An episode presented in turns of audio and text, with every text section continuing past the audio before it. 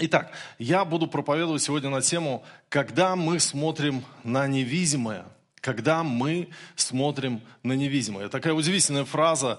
Разве можно смотреть на невидимое, скажете вы? Но Библия говорит нам, что мы можем смотреть на невидимое. И мы знаем из Писания, что физический мир, он э, не первичен.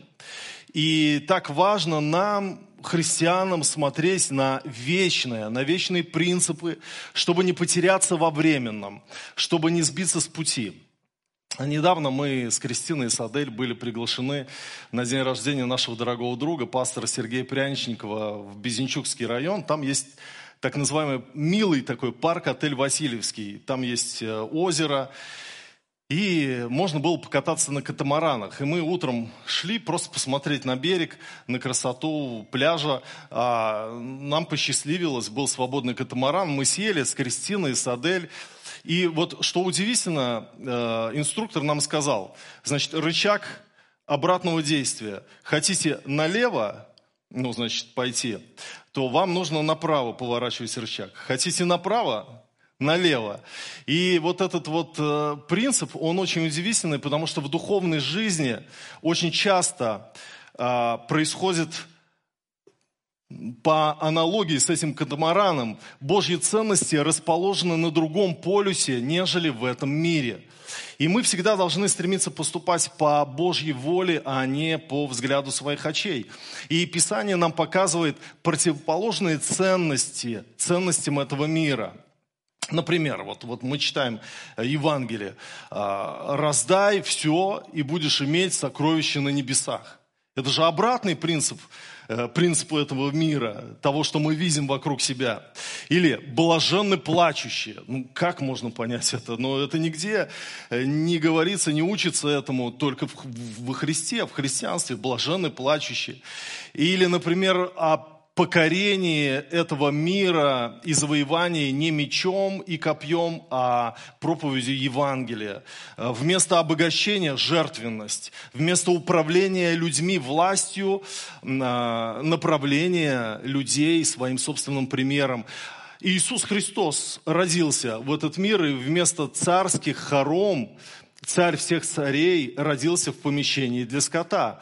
Мы можем видеть очень много противоположностей. Когда мы читаем, например, Новый Завет, и апостол Павел пишет о вдовицах, которых нужно избирать на содержание церкви, и он говорит о заслугах, то есть есть некие критерии, которые мы должны видеть, чтобы выделять вот вдову от всех других вдов и именно ее почитать, и именно ей помощь осуществлять.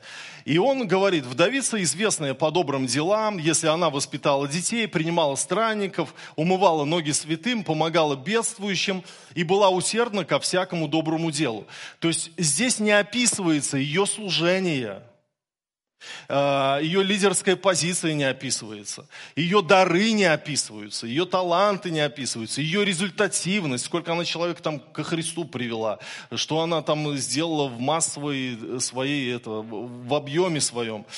То есть при выборе истинной вдовицы э, апостол Павел он не описывает регалии женщины, ее там, экзальтированность, мистическую настроенность или что-то еще. Он говорит, известные по добрым делам принимающие странников, помогающие бедствующим, усердные ко всякому доброму делу. Вот, вот таких вот надо почитать, надо вот э, содержать их. И э, я думаю, что в характеристике апостола Павла э, для истины вдовицы содержатся главные качества любого христианина, которые важны для нас. Мы видим в этом отличие от мира сего, потому что для любого земного царства а, ценностью является, например, результативность. Но для Царства Божьего действует другой принцип. Смиренное служение одному. Помните, если э, одна овечка пропадет, то Добрый пастырь, он оставляет 99 и идет за одной. Это неэффективно, это может быть э, неправильная затрата его времени. Если по менеджменту современному разложить, он, может быть, неэффективен будет, если он за одной потерянной будет ходить. Но, но в Царстве Божьем именно так. Э, в Марка 9.35 Иисус говорит, кто хочет быть первым, будь из всех последним и всем слугою. Хочешь быть первым? Ну тогда будь всем слугою. Совершенно другой подход к лидерству. И вы знаете, я как-то посещал Третьяковскую галерею в Москве. Мне очень нравится там, конечно же, картина Иванова «Явление Христа народу». Э, там очень много смыслов. Она очень большая, очень много персонажей. И в левом углу этой картины, э, значит, э, мы можем видеть старца в белых одеждах, а, но отражается в воде он в красном – как будто он в красных одеждах. И это удивительно, как художник мог передать мысль о настоящей праведности, потому что вода – это такое природное зеркало, и праведность заключается в осознании своей неправедности, а, что, собственно, и приводит человеку к водам покаяния. И вот автор картины как бы нам говорит, посмотрите на зеркало, посмотрите на свое отражение в Иордане. Вот этот старец, он прожил, может быть, свою жизнь, у него много опыта, а, но его праведность в зеркале – это неправедность, и он ждет Христа Христа. И мы должны осознать тоже, что праведность наша заключается во Христе Иисусе. Мартин Лютер очень хорошо сказал по этому поводу. Он сказал, глядя на себя, я не знаю, как могу быть спасен. Взирая на Иисуса, я не знаю, как могу погибнуть. И э, везде, везде, в Ветхом Завете мы читаем, например, про Елисея и его слугу. Когда пришли сирияне, окружили их дом, слуга начал паниковать и говорит, увы, господин, мы погибли, нас пришли, сейчас схватись, и все, наша жизнь заканчивается. И тогда э, Елисей говорит, Господи, открой ему глаза. И вдруг, вдруг слуга начал видеть невидимое. Он увидел очень большое количество ангелов мощных на колесницах, которых намного больше числом, чем врагов. И тогда они э, победили в той ситуации. В общем, вы все это читали в четвертой книге царств. Когда мы смотрим на невидимое, мы принимаем настоящую реальность и понимаем ее, и истинную суть и положение вещей. И порой мы сталкиваемся с ситуациями, которые наводят на нас ужас.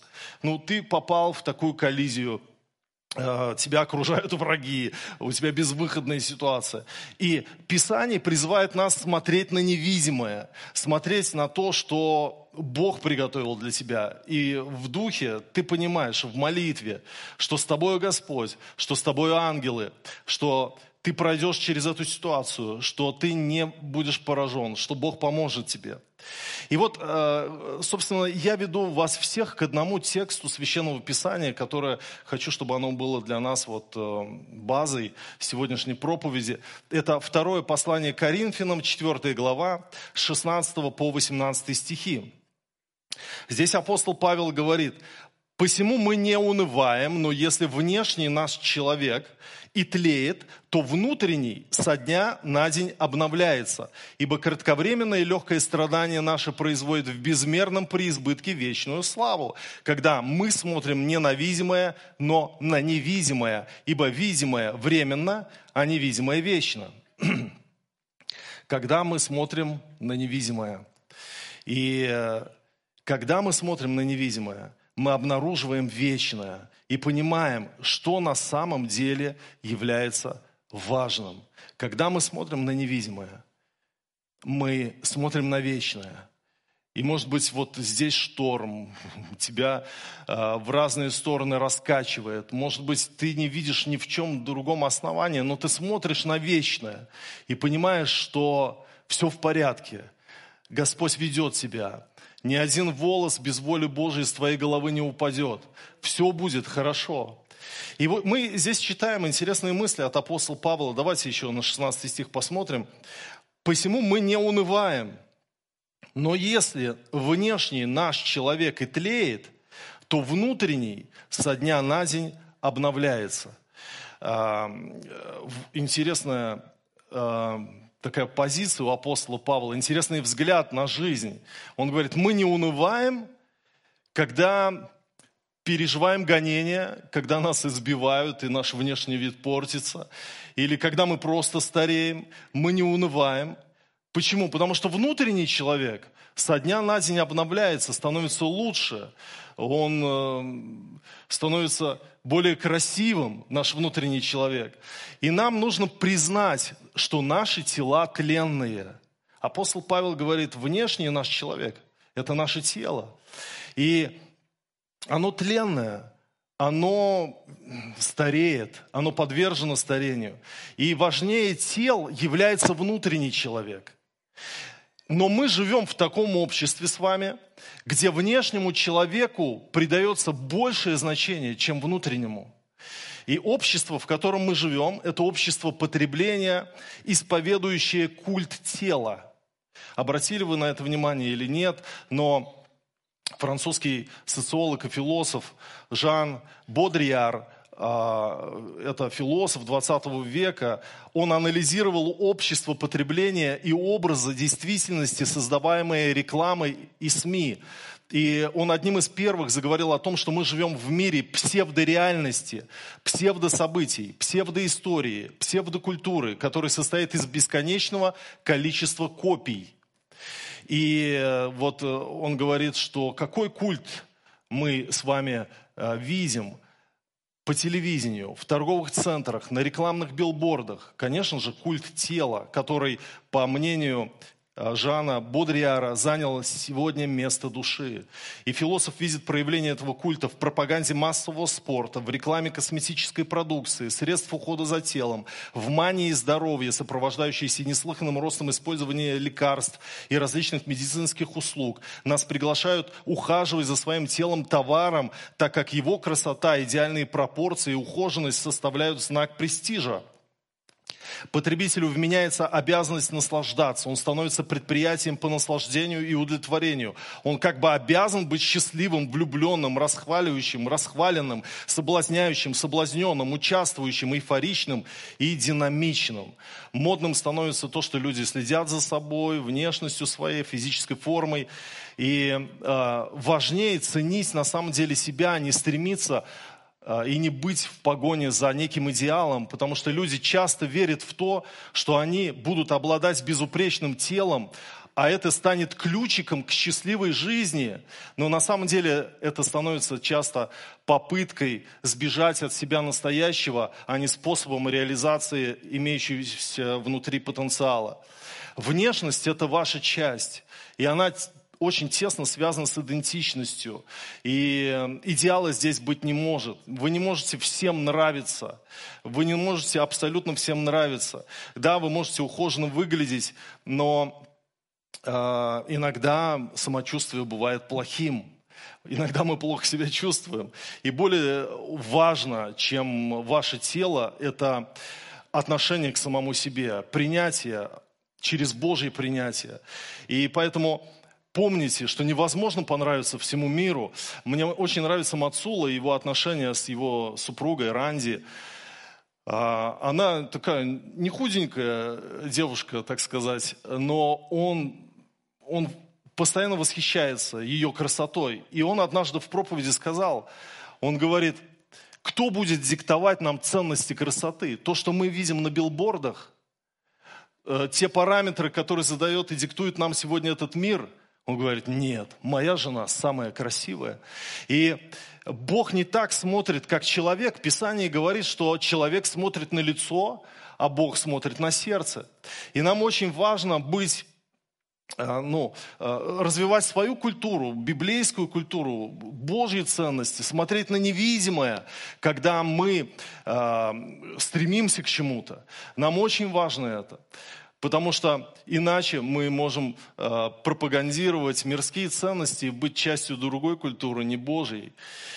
17 стих, апостол Павел говорит, «Ибо кратковременное легкое страдание наше производит в безмерном преизбытке вечную славу». Страдание? Апостол Павел, о чем ты говоришь? О каком страдании, э, которое вечную славу производит? Э, дело в том, что э, кроме культа тела, сегодня мы живем в обществе, где э, есть культ преуспевания.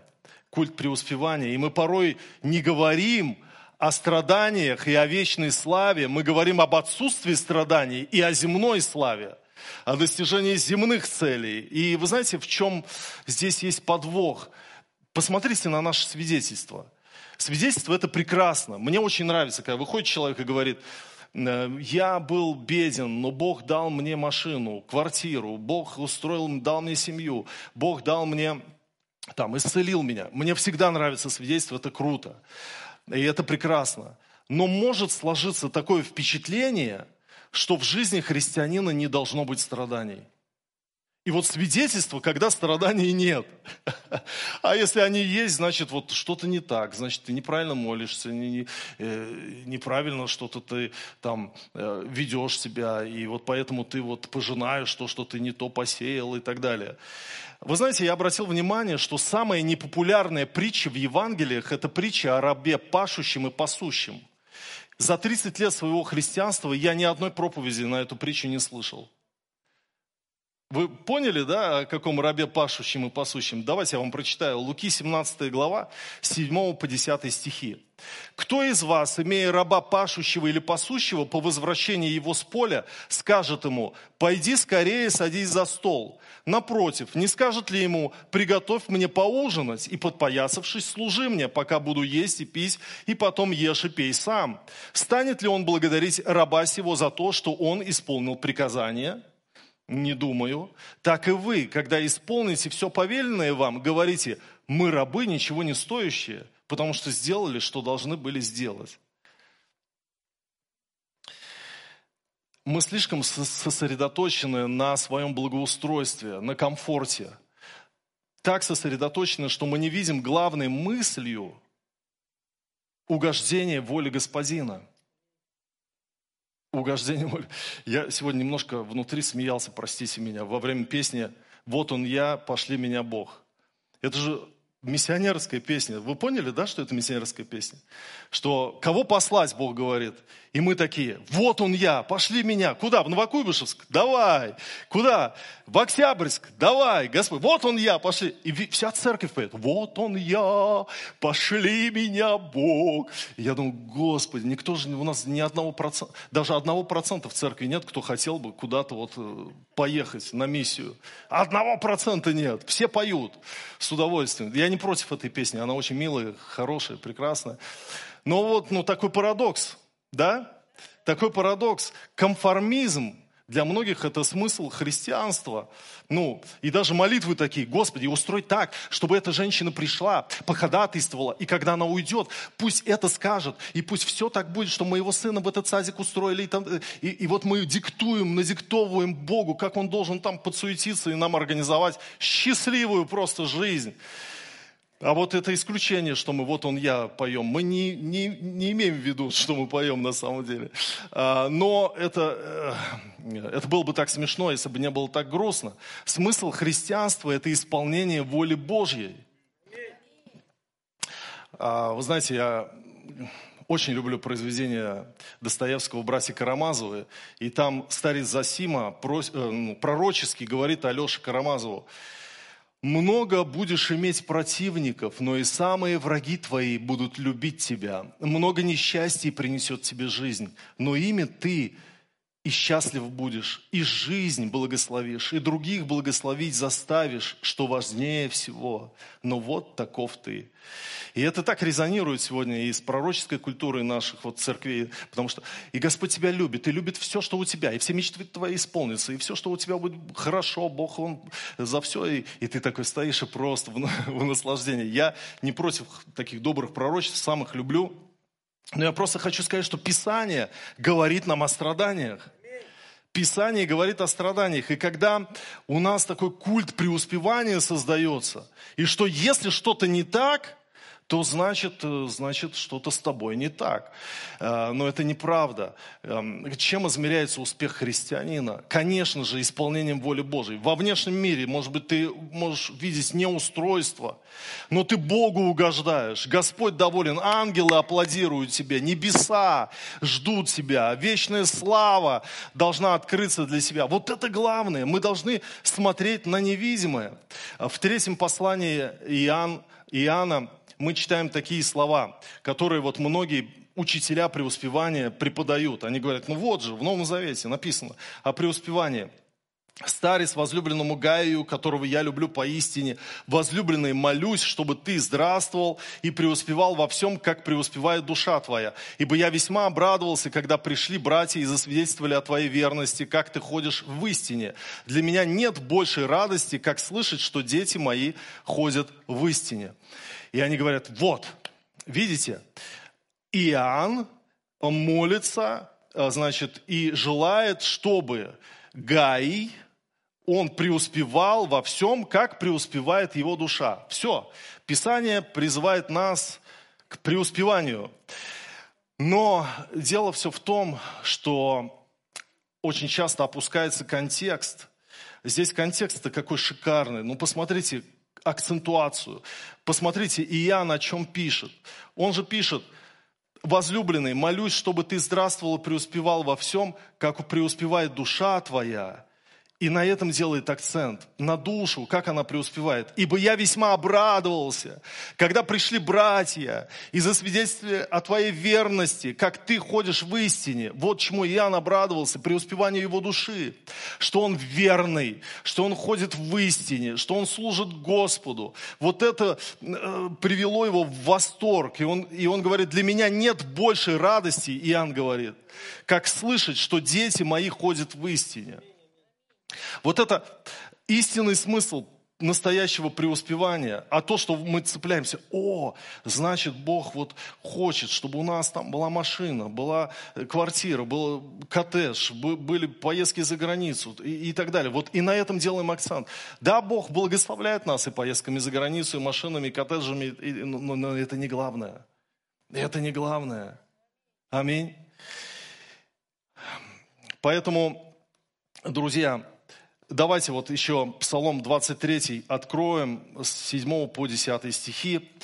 Здесь э, Давид пишет, «Поднимите врата, э, верхи ваши, и поднимитесь двери вечные, и войдет царь славы. Кто сей царь славы?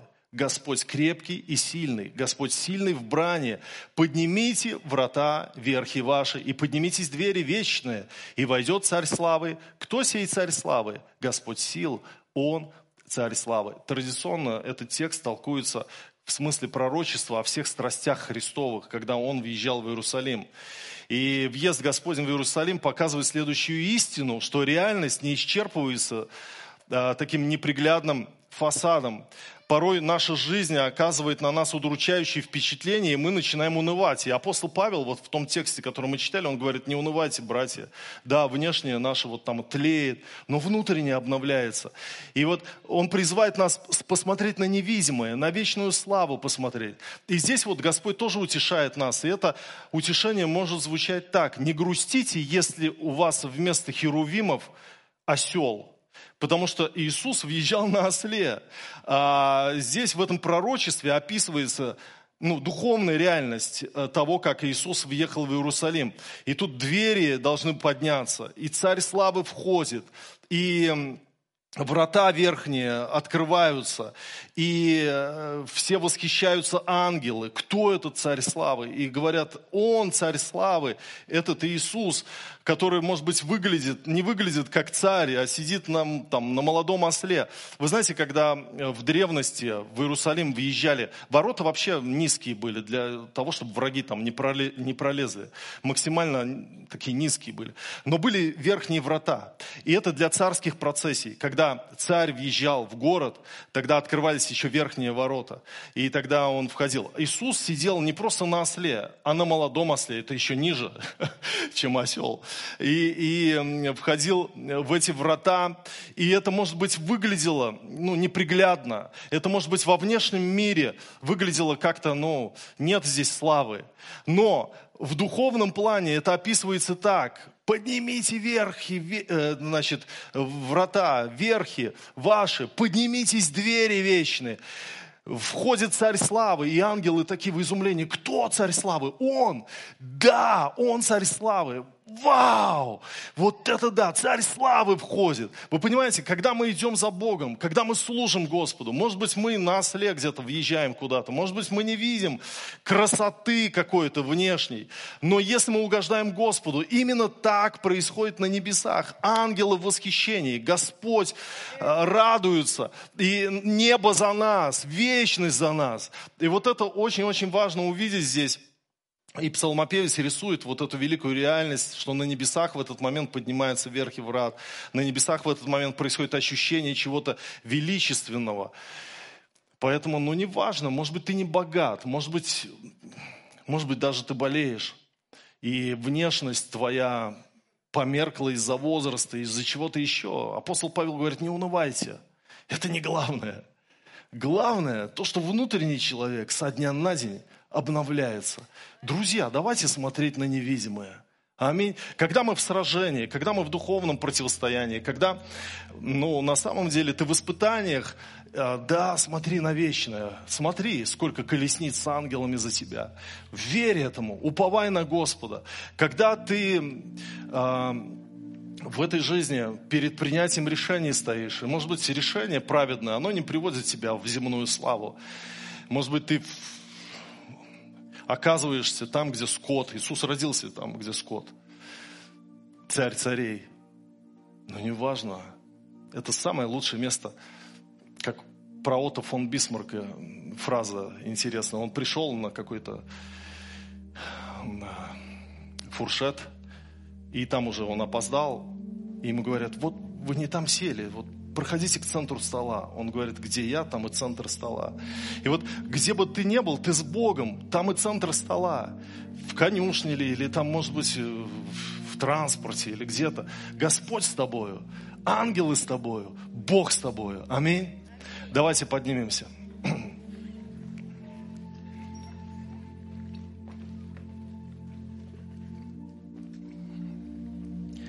Господь, мы поклоняемся Тебе, мы благодарим Тебя. Помоги нам смотреть на вечную славу. Помоги нам, Господь, видеть, что не в теле, не во внешнем положении вещей находится истина, а истина, она в вечности. И дай нам, научи нас смотреть, Господь, на невидимое, чтобы понимать, Господь, э, настоящую реальность какова она есть поистине. Боже, дай нам смотреть в Твое Слово. Дай нам смотреть, Господь, на невидимое и видеть там Твою картину относительно ситуации каждого из нас, то, что мы проходим. Боже, мы уповаем на Тебя. Мы уповаем на Тебя, Господь.